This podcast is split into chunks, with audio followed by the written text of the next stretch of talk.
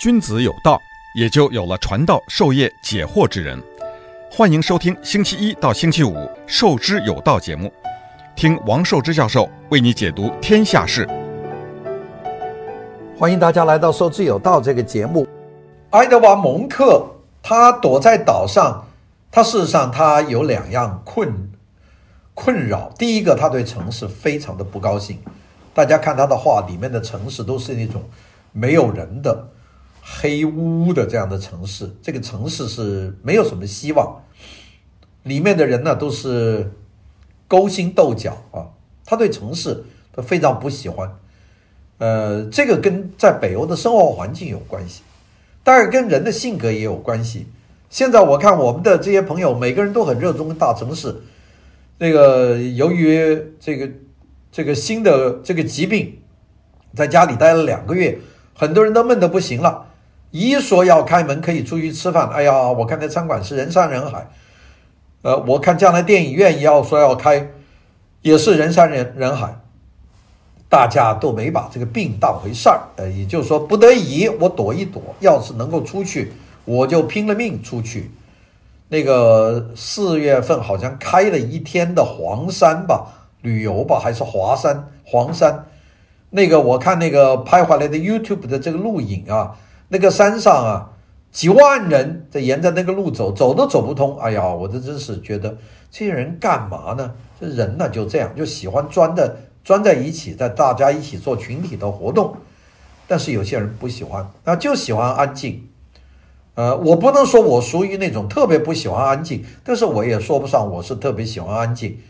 像现在这个隔离了这么长的时间，并且呢，隔离完了以后继续在大学里面，我觉得也挺好。在这里跟大家谈谈艺术，我觉得也挺好。我并没有一种渴望说要见一群人，大家一起出去吃个饭。我大概没有这个冲动。大概属于我，我也是属于那种性格上还是比较孤孤立的那种人。蒙克呢是个极端的分子，他是这第一点。他第二点呢，他对女性呢是极为害羞。他这一辈子没有找女朋友，他呢心里有种恐惧，就很怕被女孩子拒绝。这个其实对我们很多男人呢也是个恐惧。但是到现在都老油条了，就没什么问题了。你见那个女孩子说：“哎呀，你长得真好，我很喜欢你。”那女孩子说：“你疯了？”呃，说你一句没什么东西，你又走了，并且一多半女孩子有个男人。过来，这个男人长得还可以，或者是正人君子，跟他说：“我觉得你很好，我很喜欢你。”那女孩子也会说谢谢，他也不会太反对。谁不愿意说自己好呢？但是蒙克就不一样，蒙克很怕被女人拒绝，因为很多女人说：“你疯了，不要你，我不爱你。”啊，在讲这句话很多的。哎，蒙克就属于这种呢，他对女性呢，他觉得很怕被别人拒绝，一旦拒绝呢，自己就没面子了啊，这个他受不了。他绝对没有办法忍受这个。那么，如果没有办法忍受这个呢，他就得走。那么，他躲在那个岛上呢，他就开始画，画了很多画，画很多自画像，画的就是自己啊。他的自己呢，都是眼睛瞪得大大的，那个满脸仓皇，怕都市，怕女性的女性的拒绝，就是表达这种感觉。这种呢，已经谈不上是一张美丽的画。但是是一张具有强烈表现的画，他开了一个先河。他后来把这种人对于世界、对女性的恐惧，最后浓缩一张画，叫做《呐喊》，就是一个人张着嘴，只有两个眼睛，一个嘴巴，然后后面就是充满星星的天空，一个人在桥头呐喊，后面的天是流动的。这不就是极端的吗？这是表现，这种表现呢？在德国呢，就变成了伪围成风，这个慕尼黑的轻骑士，还有这个德累斯顿这个东德一个城市的侨社，这两个组织呢，就变成先锋。大家知道这个时间呢，是第一次世界大战前后，这个德国当时情况不好，德国在普法战争以后，这个受到很大的削弱。那么，然后呢，又酝酿再打一次战。那次仗呢是一八一四年，一九一四年打的第一次世界大战。在这个以前呢，德国是处在一种工业化急剧发展，但是呢，备军呢，这个这个军备啊，也在急剧发展的状态。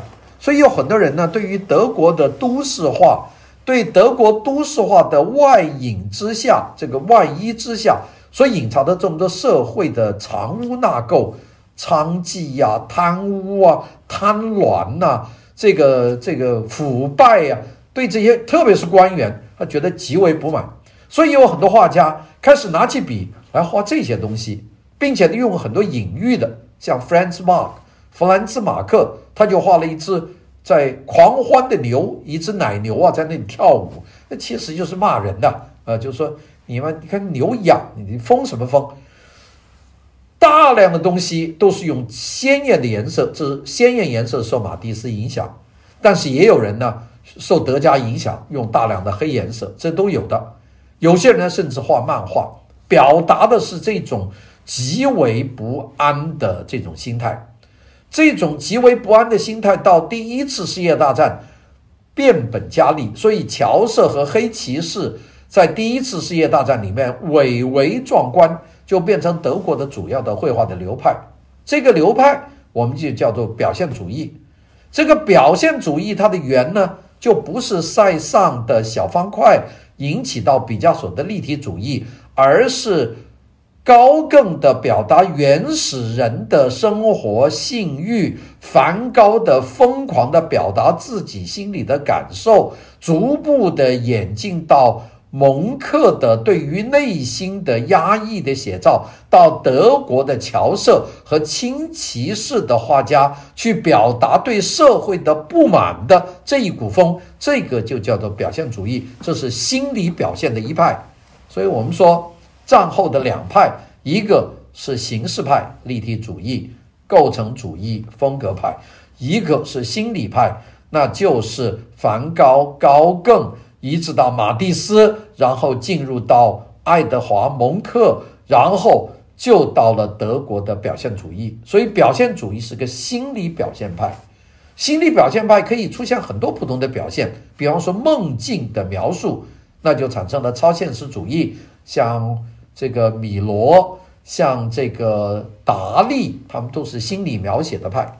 这个这一派人很多啊，我们会在长版的艺术史里面会和大家比较细的讲这么一段。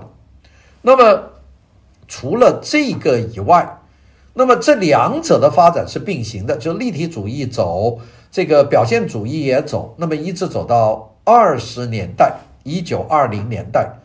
这个一九二零年代呢，这个毕加索就退出了，毕加索就不做立体主义了。布拉克呢还继续做，但是产生了新一代的人，就是我讲过的 Fernand Léger 这个烈日，特别是这个胡安格里斯、胡安格里斯，他们就接了这个，一直到这个德劳内啊，德劳内，像这些人，他就接了立体主义，但是越来越走到情绪化的发展。表达的主题就不仅仅是一个谈曼特林的人的一个解构的描写，更多的是描写这个现代世界，又加入了很多社会的元素，像这个德劳内画这个跳舞的埃菲尔铁塔，画了很多变形，那这个铁塔有点疯狂了，那就已经不是毕加索那种冷静的解构的立体主义了，而是变成主观的，色彩也更加炫艳绚丽。我们记得。二战、一战期间的毕加索和这个布拉克的画，那么他们的画还都是差不多是两个颜色，黑色、棕色。到这个时候就变成了绚丽的色彩。那这个就是，然后一直到一九二一年、二二年，这个立体主义就结束了。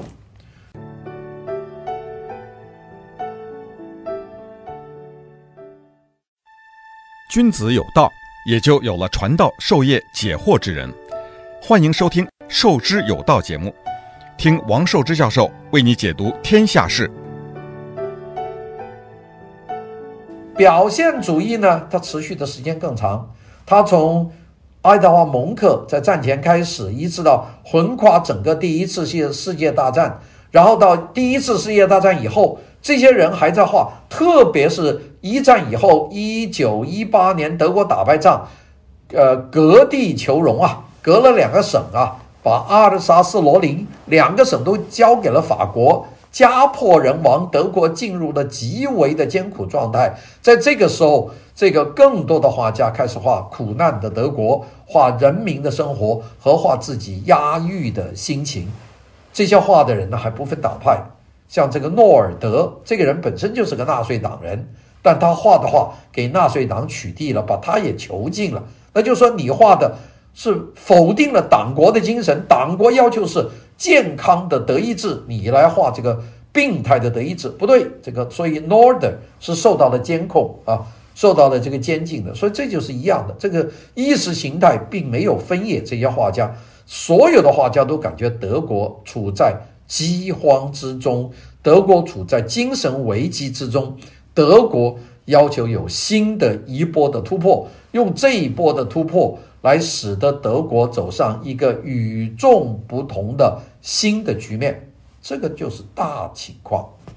这个大情况一出来，呃，大事不妙，因为纳粹党很不喜欢这个希特勒看了这些跳舞的牛啊，马斯克看了诺尔德的那种忧郁的人呢、这个非常的愤怒，非常的愤怒，怎么办呢？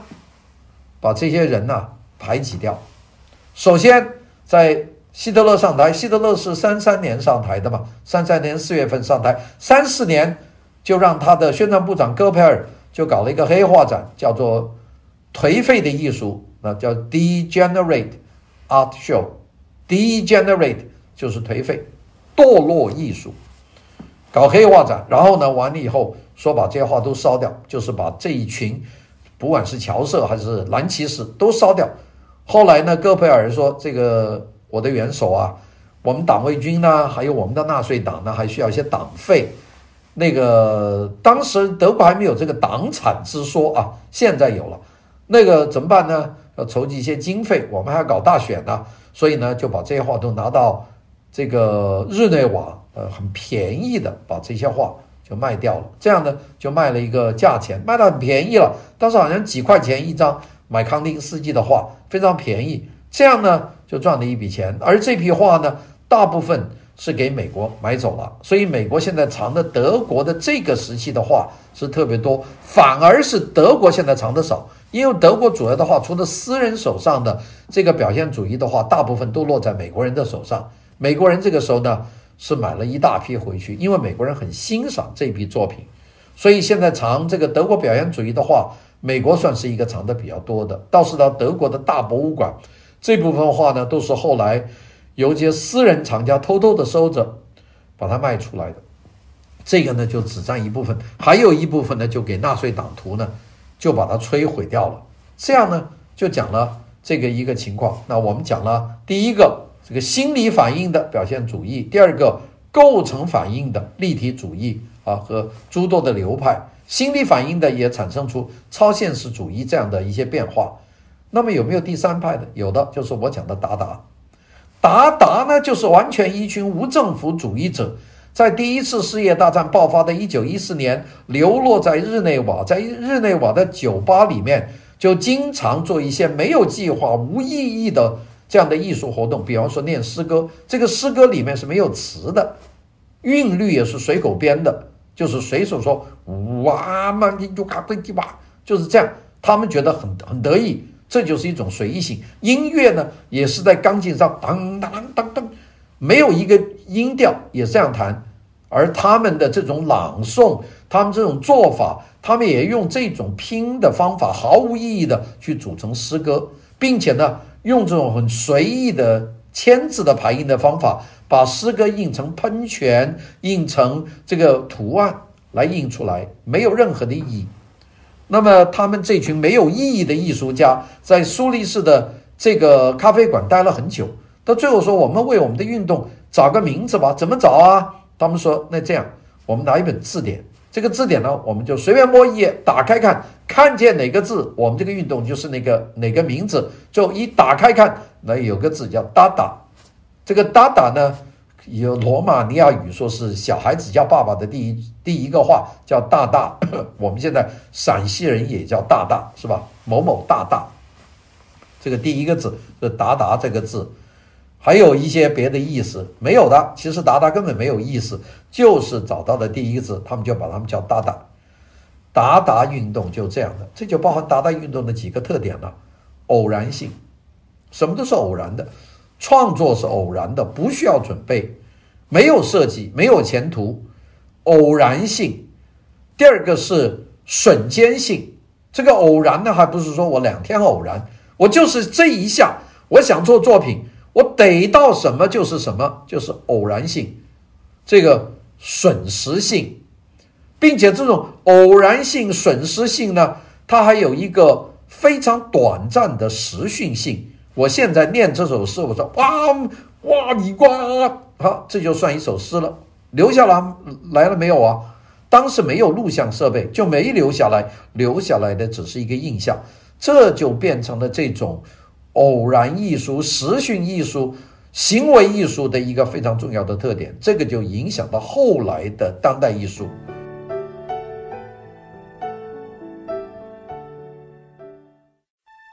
君子有道，也就有了传道授业解惑之人。欢迎收听《授之有道》节目，听王寿之教授为你解读天下事。我们讲到这里呢，呃，作为一段呢，大家就是对这个现代艺术和当代艺术呢，一定是觉得哇，头绪太多了，都不知道怎么样去把它归拢。那么我呢，在这里呢，给大家归一个拢啊。我们讲到的现代艺术最早的这些艺术有哪一些呢？我们就先讲头一段的这个。那我们讲到头一段的，当然呢就是有这个印象主义和后期印象主义啊，这是第一个。呃，他以前还有什么写实主义？我们讲就是印象主义，大家记住，一八六零年前后出现的，英文叫做 Impressionism。那么这个参与印象主义的人呢？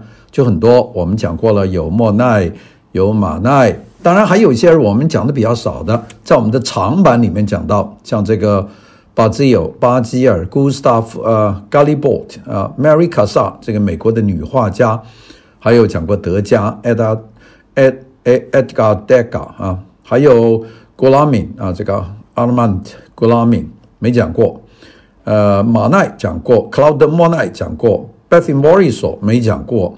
皮埃尔·奥克斯·雷诺瓦，雷诺讲过；卡米利·皮萨罗讲过；比萨罗，还有阿弗雷德·西斯雷讲过。这一群人就是印象派。印象派以后呢，就是后印象主义，就是在我们的长版里面分段讲的。那么我们特别讲到了，就是保罗·塞尚，那 Paul Cézanne，还有讲到 Paul Gauguin 啊，保罗·高更，讲到 Vincent van Gogh，讲到梵高啊。当然还有几个人没讲到啊，我们讲有像比方说这个 George Sura 啊，乔治修拉点彩派的，还有这个 Henry de Toulouse-Lautrec 图卢兹劳德里克那个小残废人，在红磨坊的电影里面有他的身影的啊，还有一个叫亨利卢梭，这个我们完全没有讲。那么还有一个叫做 Henry John，呃，Guillame Martin 没讲，还有 Albert l a b o 还有这个 Pynchon。那这几个人呢就没有讲，但这个加起来呢就是后期印象主义，英文叫做 Post-Impressionism，就是讲这个主义啊怎么分开。那么，但当然这个里面分成了有很多小的派别，比方说这个 Pointillism 就是这个点彩派，就是刚才讲的 George Seurat，呃，还有这个 Paul Signac 啊，这个西格纳尔啊，还有 Maximilian Luce。等等，这些人没时间讲啊，就跟大家过一过。那这个里面还分了一些小小的派，在设计里面呢，就有很大的派，像这个 a r n o u v e 呃，新艺术运动，还有 r u g e n s t i l 啊，这个青年风格，德国的 Secession 奥地利的分离派，还有现代主义啊，就包豪斯那个啊，也出现了这个维也纳的非常重要的这个分离主义的派，像这个。呃，我们讲到一个人叫做 Gustav Klimt 啊，古斯塔夫·克里姆特，还有讲到了很重要的这个 Alphonse Mucha 这个画，呃，这个这个呃宣传画的，嗯，这个我们就不讲了。把这个过去以后呢，就开始进入到立体主义时期，就是进入二十世纪了。二十世纪呢，出现了纯粹的抽象画。纯粹抽象画呢，占了一个很大的比例，但是我们把它放在立体主义以后讲。纯粹抽象画，就是没有任何的呃 figurative painting 的痕迹的，就是没有画人，也不准备画风景的，这个叫做 abstract art。最早的人呢，倒不是毕加索，毕加索的东西还是可以辨认的。最早人叫做 Francis Picabia，皮卡比亚，Wassily Kandinsky，这是俄罗斯人，康定斯基。那后来在德国的包豪斯当老师的啊，还有几位啊，叫 Kupka，还有这个 Robert Delaunay 啊，就是我说那个跳舞的埃菲尔铁塔的这个德劳内。啊、还有几个大家不太熟悉，但有一个人非常出名，就是皮埃蒙德里安，皮埃尔蒙德里安，这是荷兰的一个画家，他们组成了这个抽象艺术的一个派别。第二个呢，就是十九世纪延续下来的，那就是马蒂斯的 Fauvism，就是野兽派、野兽主义。野兽派呢，也包括几个人，我们曾经呢在长版里面讲马蒂斯的时候讲过他的几个人，一个呢叫 André de Lyon 啊，德里安，这个人呢是野兽派里面很重要的一个人物，还有一个叫 Maurice de Flaminck 弗拉明克，他们的话在洛杉矶、在纽约都可以看得见。当然还有一个呢，后来转向了这个立体主义的，这个叫 George Braque，乔治·布拉克，后来和毕加索在一起，就形成了最核心的立体主义的。早年呢，他是这个野兽派的啊，还有范多根啊，这个 Key 范多根那个荷兰人啊，范多根这几个人吧。那当然后面我们集中讲到就是 Pablo Picasso 的这个立体主义 Cubism。那立体主义其实人不少的。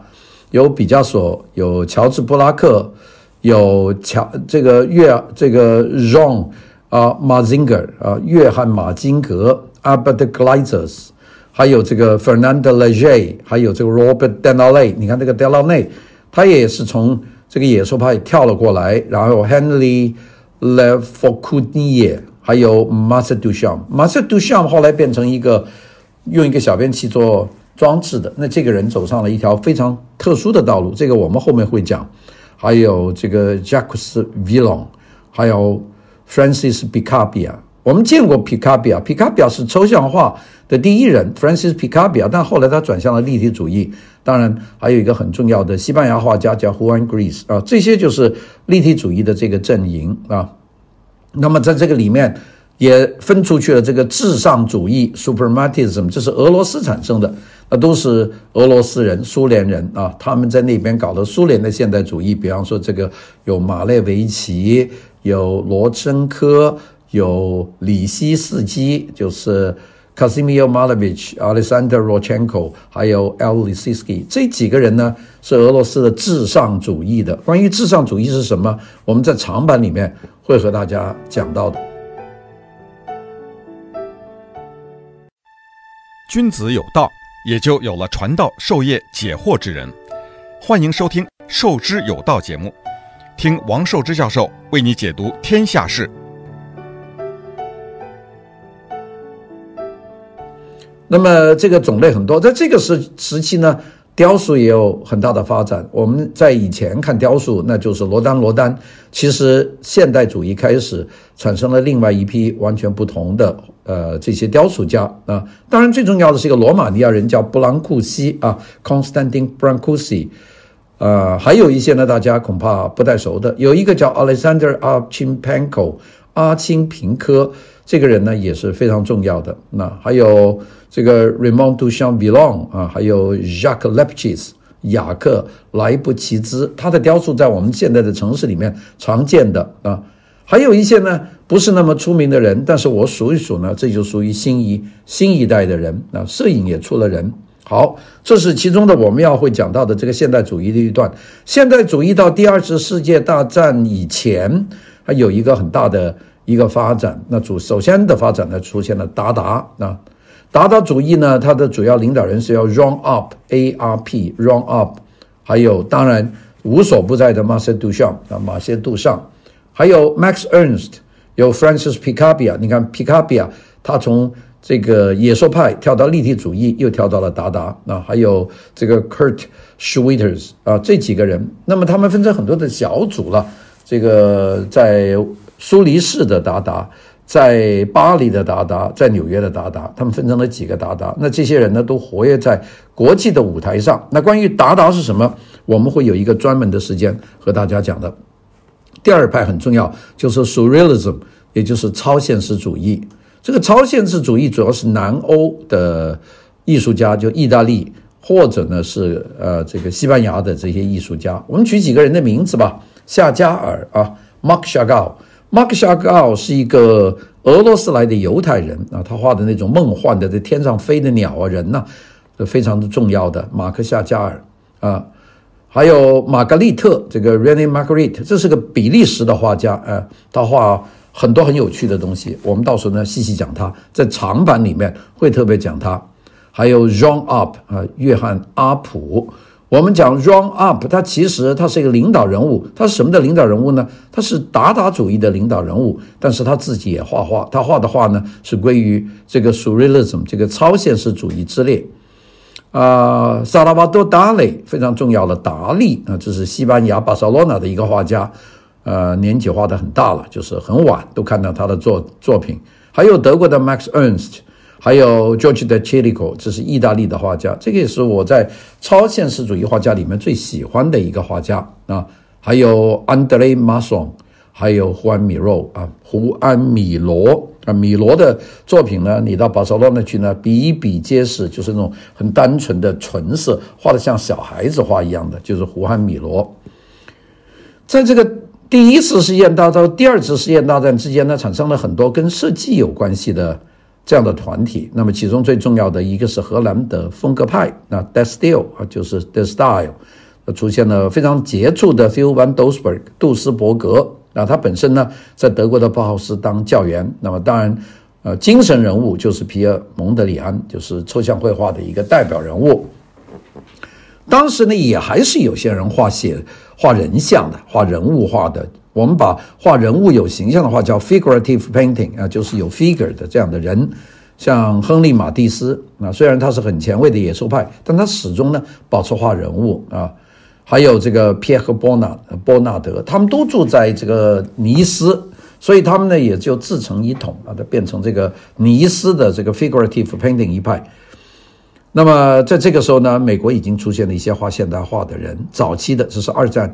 结束以前的，像 Stewart Davis、Arthur Dove，还有 m a s t o n Hartley、Georgia O'Keeffe。其中这个 Georgia O'Keeffe 这个女女画家，在 New Mexico、在 Arizona 画了很多这种有象征性的或大幅的风景画，这个被认为是最典型的美国画。这是 Georgia O'Keeffe。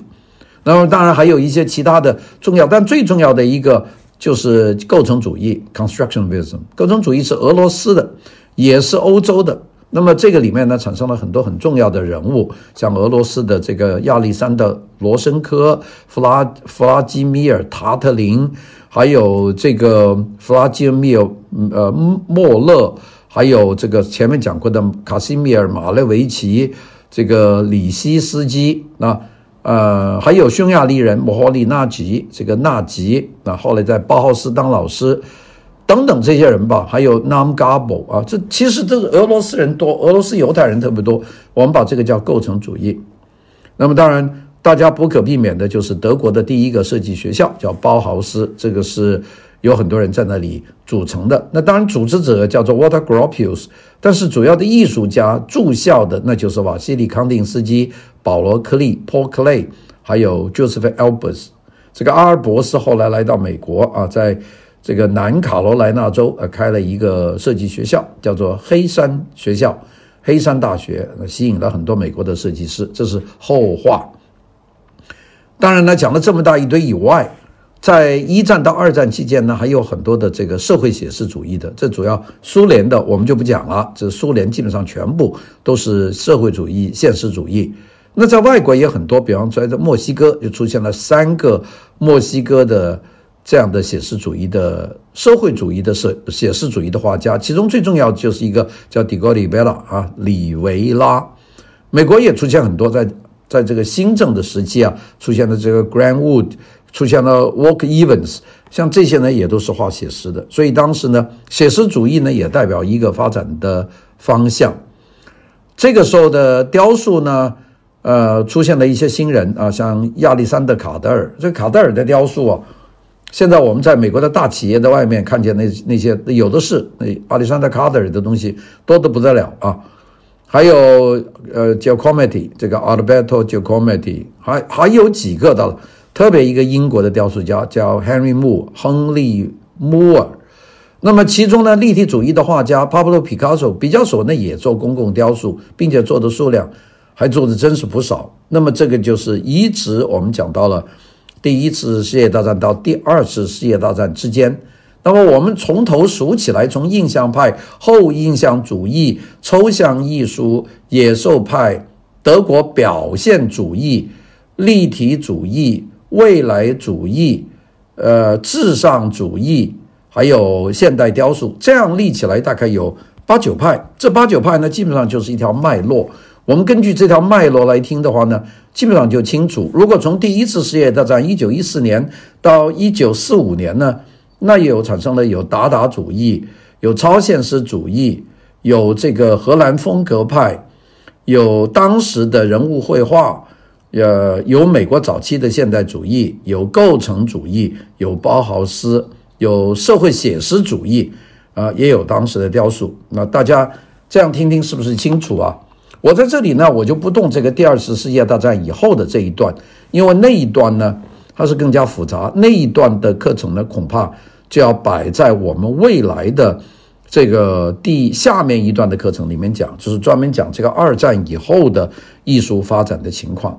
那我们前面开了个头，把这个尾呢补给大家啊，让大家有一个这个全面性的了解。那么以后听呢就比较清晰的。这是我们短板的谈谈艺术的一个最后的部分。